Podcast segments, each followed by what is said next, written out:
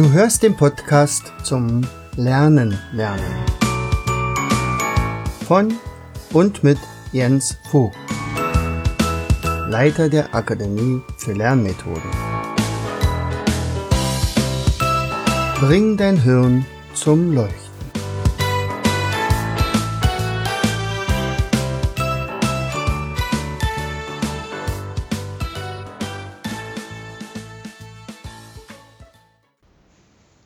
Herzlich willkommen bei Vogtis Podcast Show Bring dein Hirn zum Leuchten. Hier dreht sich alles rund ums Lernen. Und heute geht es um das Thema, wozu eigentlich Topographie im Erdkundeunterricht. Nun, Topographie steht sowas wie ein Symbol äh, für, für andere Dinge, die also in der Schule gelernt werden. Äh, früher konnte ich es meinen Schülern auch nie so richtig erklären, warum denn bestimmte Sachen unterrichtet werden und warum der Lehrplan so, wie er ist, im, im, äh, so gestaltet ist. Also warum das alles gelernt werden muss. Und dann habe ich ja damals die Vera Birkenbeer kennengelernt und die sagte uns etwas von einem Wissensnetz. Und je größer und je feiner dieses Wissensnetz gesponnen ist, desto leichter fällt mir späteres Lernen.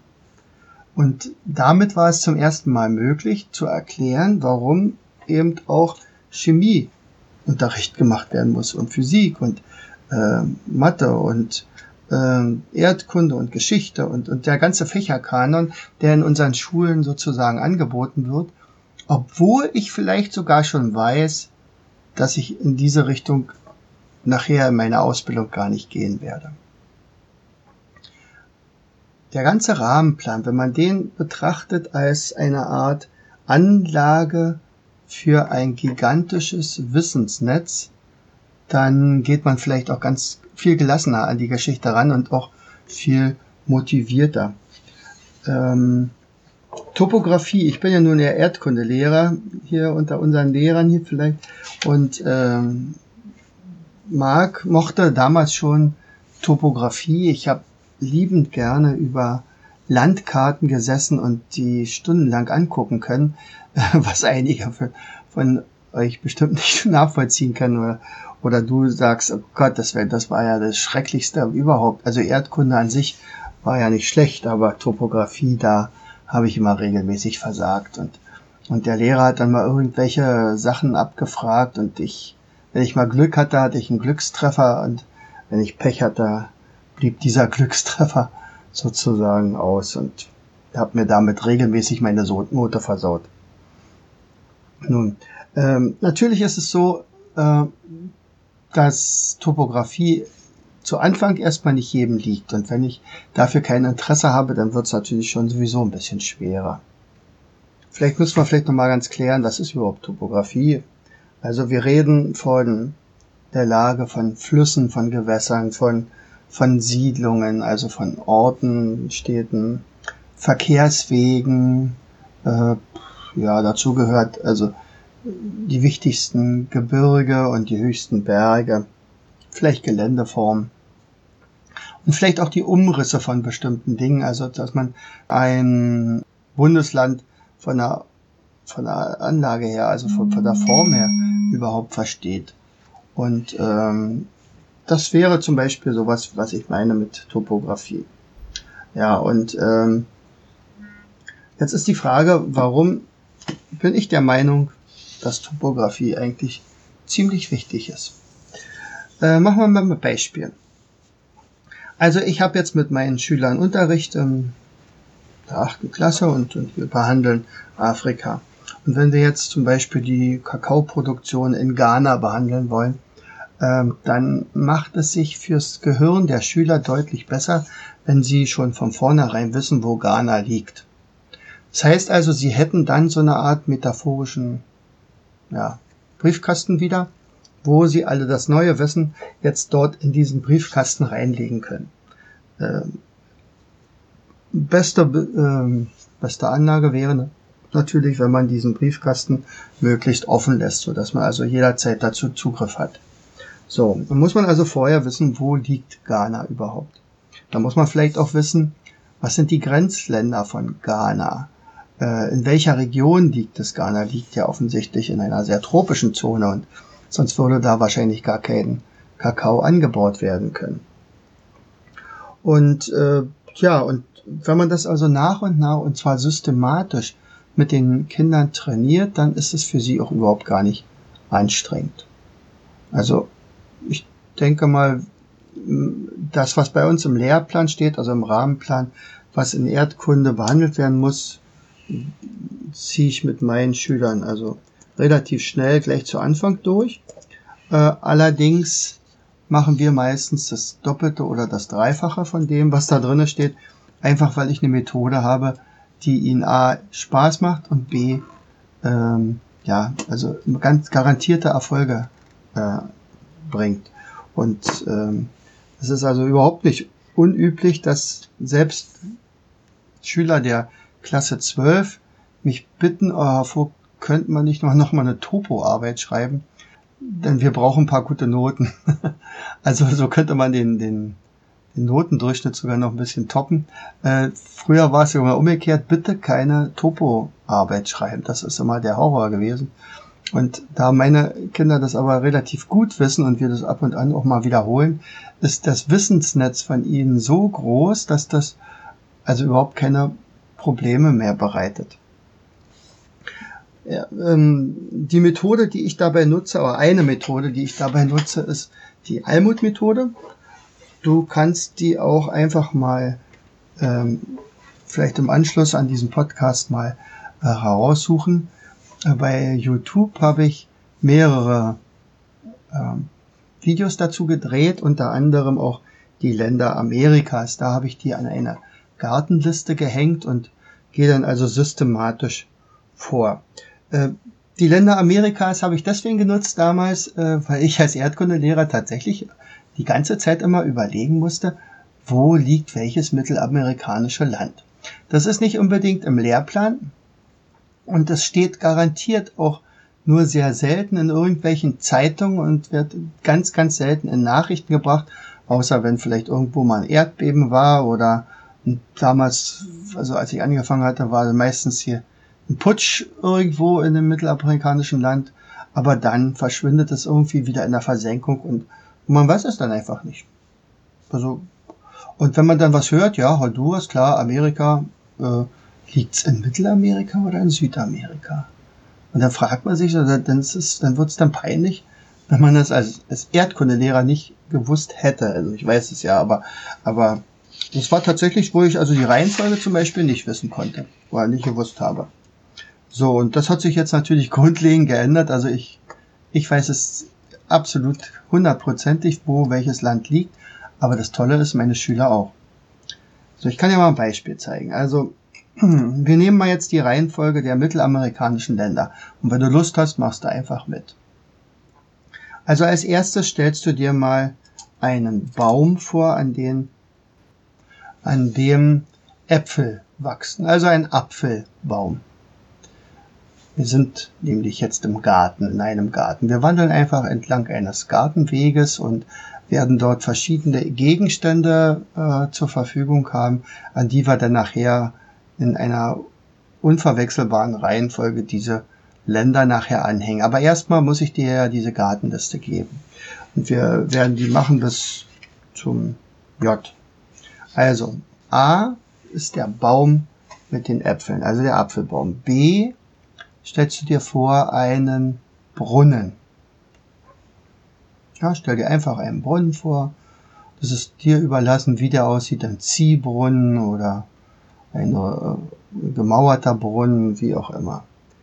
C stellst du dir vor Clematis, eine Kletterpflanze mit großen Blüten. Wie sehen deine Blüten aus? Lila, weiß? Total dir überlassen. D. Jetzt stellst du dir eine Dusche vor in einem Garten, eine Dusche.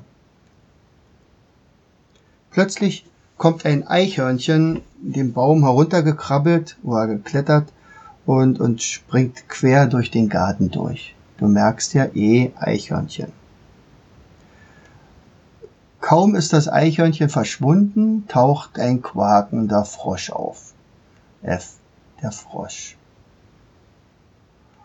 Dieser Frosch hüpft vom Teich des Gartens zu einem Gewächshaus G. Ein Gewächshaus, das ist sehr gut bepflanzt und die Tür steht offen, weil es nämlich sehr warm ist. Und äh, dann steht neben dem Gewächshaus ein Hügelbeet. Das ist ein, ein hochgelegenes Beet. Du könntest dir auch ein Hochbeet merken. Das fängt nämlich auch mit H an. Das ist egal. Also auf jeden Fall sagen wir mal ein Hügelbeet. Und dieses Hügelbeet, da wachsen die Tomaten oben drauf und unten äh, gedeiht der Salat und ein paar Mohrrüben stecken da drin. Also herrliches, herrlich bewachsenes Hügelbeet. Und damit genug Insekten im Garten sind, habe ich ein Insektenhotel gebaut. Ein Insektenhotel, das gibt's tatsächlich. Da sind so kleine Schilfröhren drinne oder äh, Hohl, also Steine, in denen also Insekten sich oder kleine ähm, ja, Blumentöpfe mit Holzwolle. Das ist also ein Insektenhotel. Da fühlen sich die Insekten sehr, sehr wohl. Und demzufolge brauche ich also keine Schädlingsbekämpfungsmittel einsetzen, denn die Insekten übernehmen die äh, Reduzierung von Blattläusen zum Beispiel. Und als letztes lassen wir einen Jasminstrauch blühen, direkt neben dem Insektenhotel. Er duftet herrlich, große Blüten, ähm, also ist, ist eine wahre Wonne, wenn man da mal vorbeigeht, besonders wenn der Tag schön warm ist und dann äh, duftet er wunderbar. Okay. Bis hierhin soll es uns erstmal reichen. Das ist also die Gartenliste von A bis J. Die geht natürlich noch weiter, aber uns reicht erstmal von A bis J. Also wir gehen nochmal ganz kurz durch. Also bei A war es der Apfelbaum, bei B der Brunnen, bei C die Klematis, bei D die Dusche, E war das kleine Eichhörnchen, das dann abgewechselt oder abgelöst wurde vom Frosch. Der Frosch hüpfte ins Glashaus, ins Gewächshaus. Da, neben dem Gewächshaus war ein Hügelbeet. Neben dem Hügelbeet stand ein Insektenhotel und direkt daneben blühte duftend ein Jasminstrauch. Und jetzt hängen wir einfach da was ran. Also, das nördlichste Land ist ja eigentlich die USA mit Alaska von äh, Amerika, aber wir nehmen jetzt mal trotzdem Kanada, weil darunter ja dann noch mal die USA kommt. Also, Kanada und Apfelbaum. Kanada hört sich so an wie Kanne und wir gießen einfach mit unserer Gießkanne den Apfelbaum. Dadurch werden die Äpfel noch ein bisschen roter. Auf dem Brunnen sitzt Barack Obama und wäscht sich gerade. Das könnte man sagen, warum waschen? Na ganz klar, weil die Hauptstadt Washington ist. Einige meiner Schüler haben früher immer gedacht, dass New York die Hauptstadt der USA ist, weil es halt die größte Stadt ist. Aber nein, es ist ja Washington DC. So, dann kommt die Klimatis. Was hängen wir an die Klimatis ran? Die wird so stark von der Sonne beschienen, also müssen wir sie ein bisschen schützen und wir spenden ihnen Schatten durch einen riesengroßen Sombrero-Hut. So, dieser Sombrero-Hut, der stammt natürlich aus Mexiko, also deswegen sagt man ja auch Mexikanerhut. Dann kommen wir zur Dusche. Ach Gott, da duscht ja jemand, und zwar ein Bayer.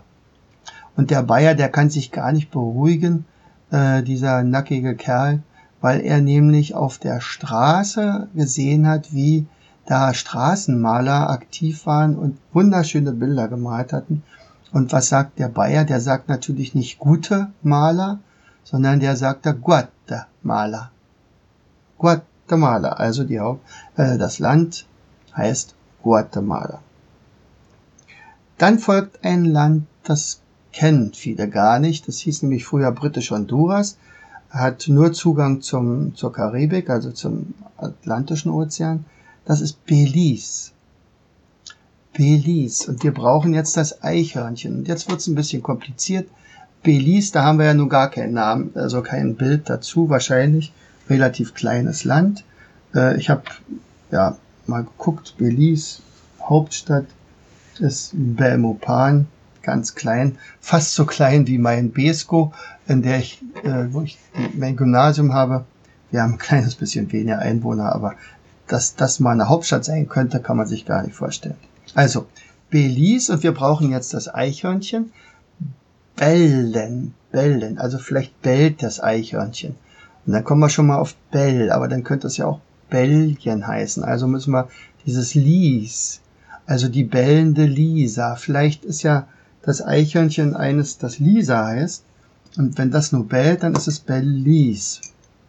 Oder vielleicht ist es ja auch eine, ein Polizei-Eichhörnchen, also Police. Das ist dir überlassen. Das wäre jetzt eine kleine Eselsbrücke. Und du überlegst mal, ob du nur Bellis oder Polis, also Polizei oder bellendes Eichhörnchen nimmst. Je nachdem, was dir lieber liegt und wo dir vielleicht tatsächlich eine, ein Bild imaginär aufgetaucht ist. So, das Eichhörnchen wird ja abgelöst von dem Frosch, richtig. So, und da, der Frosch, der, da brauchen wir jetzt das El Salvador. Das ist nämlich das nächste Land, was dann kommt. Auch ein relativ kleines Land. Hauptstadt San Salvador. Und der Frosch, dem schreiben wir mal ein großes L auf die Stirn. Das ist nämlich der Loser. Also der Frosch, der verhüpft sich vielleicht auch immer. So, und zwar deswegen, weil er immer in den Salbei hüpft. Ja, also der Loser, El Salvador. Also der, natürlich wissen wir, dass das Land nicht El Salbei heißt, sondern Salvador reicht wahrscheinlich schon. Wenn du Salbei nicht kennst, dann kennst du vielleicht eine Salve.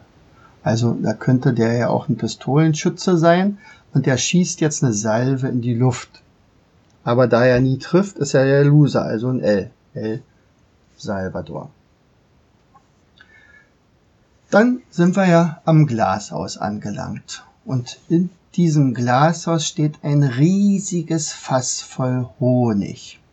Und dummerweise schlägt die Tür des Glashauses zu, knallt gegen dieses Honigfass, der Honig kippt um und äh, alles klebt.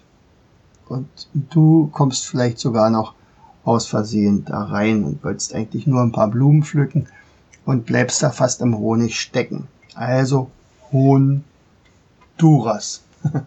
Honduras. Die Hauptstadt heißt Tegucigalpa, aber das soll mal jetzt erstmal uninteressant sein. So, wir gehen mal nochmal ganz kurz zurück. Also was war der Apfelbaum? Das war doch, ach ja, das war das mit der Kanne. Okay. Kanne, Kanada. Auf dem Brunnen sitzt Barack Obama für die USA. Wir beschatten die Klematis mit einem Mexikanerhut, also Mexiko, Hauptstadt Mexico City. Unter der Dusche steht ein nackter Bayer. Also kommt Bayern daran. Nein, natürlich nicht. also Bayern liegt nun tatsächlich nicht in Mittelamerika, sondern der Bayer hat ja was gesagt und der sagte Guatemala oder Guatemala und so heißt ja der in das Land auch Guatemala. So, dann war das Land, was wahrscheinlich vorher keiner kannte, also Belize, das war die, das Eichhörnchen, das bellte und Lisa hieß. Dann war der Frosch, der nie was traf, also deswegen als Loser gekennzeichnet wurde mit einem großen L auf der Stirn. Und ähm, El Salvador, also der hüpfte ja in, die, in den Salbei. Dann haben wir das Glashaus mit dem großen Honigfass. Honduras. Es fehlen uns jetzt noch drei. Wir haben jetzt neben dem Glashaus haben wir ein Hügelbeet. Und äh, vielleicht lassen wir aus dem Hügelbeet etwas wachsen, was wirklich sehr, sehr ungewöhnlich ist.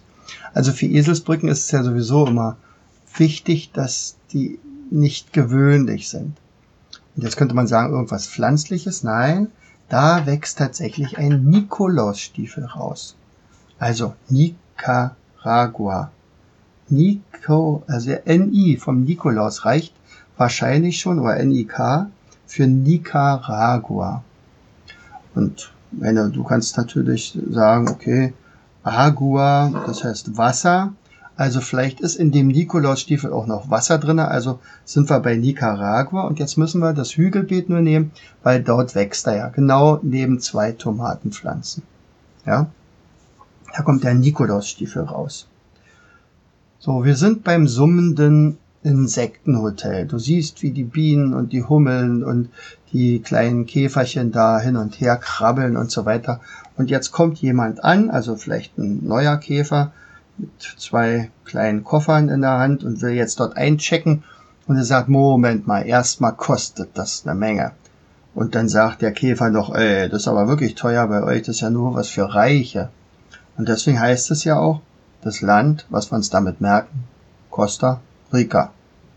Also Costa heißt ja eigentlich Küste, also reiche Küste. Sicherlich könnte auch sagen, also dieses Insektenhotel könnte auch an der Küste stehen, aber ich glaube besser ist, wenn er sagt, hier einchecken kostet was, erstmal bezahlen und dann kannst du so tun, als wenn du ein Reicher bist. Ja, und dann sind wir beim duftenden Jasminstrauch angelangt. Also da ging es ja darum, Panama ranzuhängen. Das ist ja das mit dem Panama-Kanal. So, und jetzt stellen wir uns vor, dass dieser Jasminstrauch direkt an den Ufern des Panama-Kanals äh, ausgegraben worden ist, weil der ganze Panama-Kanal steht voll Jasminsträucher und, und ein Schiff nach dem anderen kommt und fährt durch vom Atlantischen Ozean zum Stillen Ozean und wieder zurück. Also alles voller Blüten von Jasmin. Und immer wenn so ein, ein Schiff äh, die Passage geschafft hat, dann werden also Jasminblüten hochgeworfen. So, werden wir mal gucken, ob alles hängen geblieben ist. Also ich sag dir nochmal die Bilder. Also A war der Apfelbaum. Okay, Kanada. B war der Brunnen. USA. C war Klimates, Mexiko.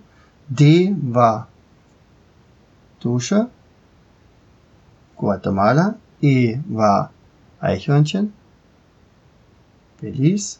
F. War Frosch, El Salvador. G. War Glashaus, war Gewächshaus. Honduras, der Honig. H. War Hügelbeet oder Hochbeet der Nikolausstiefel, Nicaragua, I war Insektenhotel, Costa Rica und J war Jasmin. Die Jasminblüten wurden verstreut am Panama-Kanal. Hauptstadt ist auch Panama. Also Panama, Panama, ganz leicht zu merken. So, und jetzt war aber die Frage ursprünglich, wozu ist dann nun Topographie so wichtig? Also wenn du jetzt irgendwas über Belize hören würdest, also zum Beispiel, dass die Hauptstadt Belmopan heißt und dass da aber nur 13.000 Einwohner sind oder dass die größte Stadt Belize City ist oder äh, dass Belize insgesamt nur 327.000 Einwohner hat, dann ist das schon eine ganz andere, dann fällt das sozusagen auf vorbereiteten Acker, auf auf fruchtbaren Boden, wo diese Informationen jetzt auch wieder angehängt werden können, weil du weißt natürlich, dass Belize zwei Nachbarstaaten mindestens hat, nämlich einerseits äh, Guatemala und andererseits Mexiko. Und ähm, dass die US-Amerikaner da auch sehr gerne Urlaub machen. Ja, ist noch ein bisschen wärmer als, als bei ihnen und ja, ein Urlaubsparadies sein. Oder du hörst, äh, dass in Mittelamerika zur Geschichte, dass da die Maya-Kultur äh, sehr verbreitet war, aber auf mysteriöse Art und Weise plötzlich ab dem 10. Jahrhundert fast verschwunden ist, also dort zerfallen ist. Keiner weiß so richtig warum. Dass in Mexiko und vielleicht etwas weiter südlicher die Azteken eine große Rolle gespielt haben. Also, und dass im 14. Jahrhundert da hauptsächlich das Aztekenreich war mit Tenochtitlan und dann später ist ja daraus der Mexico City geworden und und äh, ja, dann lernst du vielleicht was über den Spanier Cortes, der da tatsächlich die Azteken also so weit bekämpft hat, dass sie also fast ausgestorben sind oder eigentlich ausgestorben sind. Ähm, das ist eine der großen Tragödien in in der Menschheitsgeschichte, kann man sagen, äh, weil die Azteken natürlich auch eine hoch, sehr hochentwickelte Kultur hatten. Oder die Inkas, nicht? Mit denen äh, in, Süd, in Südamerika. So, Topographie ist sozusagen der Acker, den wir äh, äh, pflügen oder eggen, wo dann nachher die Samen reingelegt werden können. Also es ist egal, ob ihr jetzt, ob du Gewässer kannst oder oder die vor allen Dingen. Also ich orientiere mich immer sehr gerne an an Flüssen. Nicht? Wo fließt welcher Fluss lang? Äh, wo liegt welches Gebirge? Und das sind gar nicht so wahnsinnig viele. Also wenn man das, wenn man überlegt, was zum Beispiel Medizinstudenten lernen müssen an, an Muskeln und Knochen und so weiter, dann ist Topographie Pillepalle. Also beim besten Willen. Also so ein paar Städtchen und Hauptstädte und Länder oder Flüsse und Gebirge. Man muss es natürlich wollen. Aber wenn man es erstmal kann, dann ist es tatsächlich richtig cool. Und und äh, kannst du dir vorstellen, wenn ich jetzt zum Beispiel alle Länder Afrikas oder alle Länder Amerikas habe und meine Schüler, die also äh, aufsagen können innerhalb von einer Minute, dann wollen die natürlich auch gerne äh, sich beweisen, indem sie es tatsächlich schaffen. Und äh, ganz häufig ist es also so, dass okay, wer ist dann besser, Jungs oder Mädchen und wer hat es geschafft, unter einer Minute alle aufzusagen und zwar auch in der richtigen Reihenfolge. Das ist ja nebenher, also diese, diese Reihenfolge zu kriegen, das ist ja gratis dazu. Und äh, wenn man die dann hat, dann sagt, okay, jetzt nehmen wir noch die Hauptstädte dazu. Und wenn man die Hauptstädte auch noch dazu hat, dann sagt, okay, beim nächsten Mal nehmen wir noch Flüsse und Gebirge dazu. Und dann sind sie ja eigentlich komplett ausgestattet. Und jetzt ist es natürlich klar, also beispielsweise in der Prüfung kommt man ran und sagt, ich soll über Simbabwe sprechen, und zwar über die Bevölkerungsstruktur, Bevölkerungspyramiden und die Entwicklung und so weiter. Und man geht an die Karte und sagt, Simbabwe liegt hier und zeigt da Ziel sicher hin. Man muss nicht lange überlegen, wo liegt's. Ich weiß es einfach. Und das ist ein, so eine Sicherheit, die die äh, Prüflinge nachher haben. Das ist nicht das Wichtigste, aber es ist ein Teil davon. Ja, und und sagt, okay, also nee, und dann kann man auch mal noch viel, man, man lernt ja damit noch viel mehr dazu. Ich, ich hatte ja vorhin gesagt, also Honduras. Honduras liegt am Glashaus. Du weißt jetzt zum Beispiel, dass also offensichtlich El Salvador im Norden liegt und Nicaragua von südlich von Honduras liegt. Und das weißt du jetzt ganz genau. Und wenn du nächste Mal in, der, in den Nachrichten hörst, also in Nicaragua planen sie so eine Art zweiten Panama-Kanal zu graben, weil es da nämlich so einen großen See gibt. Wenn man den also durchquert, dann ist man sogar noch ein bisschen schneller auf der anderen Seite. Ähm, dann ist es spannend. Und, und wenn du vielleicht irgendwann mal äh, hörst, dass also ähm, gerade beim Bau des Panama-Kanals also Hunderttausende von Menschen gestorben sind, das ging aber nicht darum, weil die Arbeit so schwer war, sondern weil das in Sümpfen stattgefunden hat und die sogenannte Malaria-Mücke dort voll zugeschlagen hat und die Leute also alle Malaria gekriegt haben. Aber wenn du gar nicht wüsstest, wo Panama liegt, dann ist es natürlich schwer, das sich zu merken, weil dann war das irgendwo in Amerika. Aber so konntest du es direkt dort verorten, verdrahten, verankern. Und das macht natürlich dann nachher Topographie zu wichtig. Also was ich zum Beispiel mit meinen Schülern sehr gerne mache, afrikanische Länder von Nord nach Süd, amerikanische, die ganzen asiatischen Länder von, da bietet sich das aber eher an von West nach Ost. Die deutschen Bundesländer haben wir natürlich längst dann drauf und, und die EU-Staaten entsprechend dem Eintrittsalter, also seit, wer waren die sechs Gründungsstaaten und so weiter. Das ist alles keine Zauberei, macht aber unglaublich viel Spaß, kostet auch nicht wahnsinnig viel Zeit.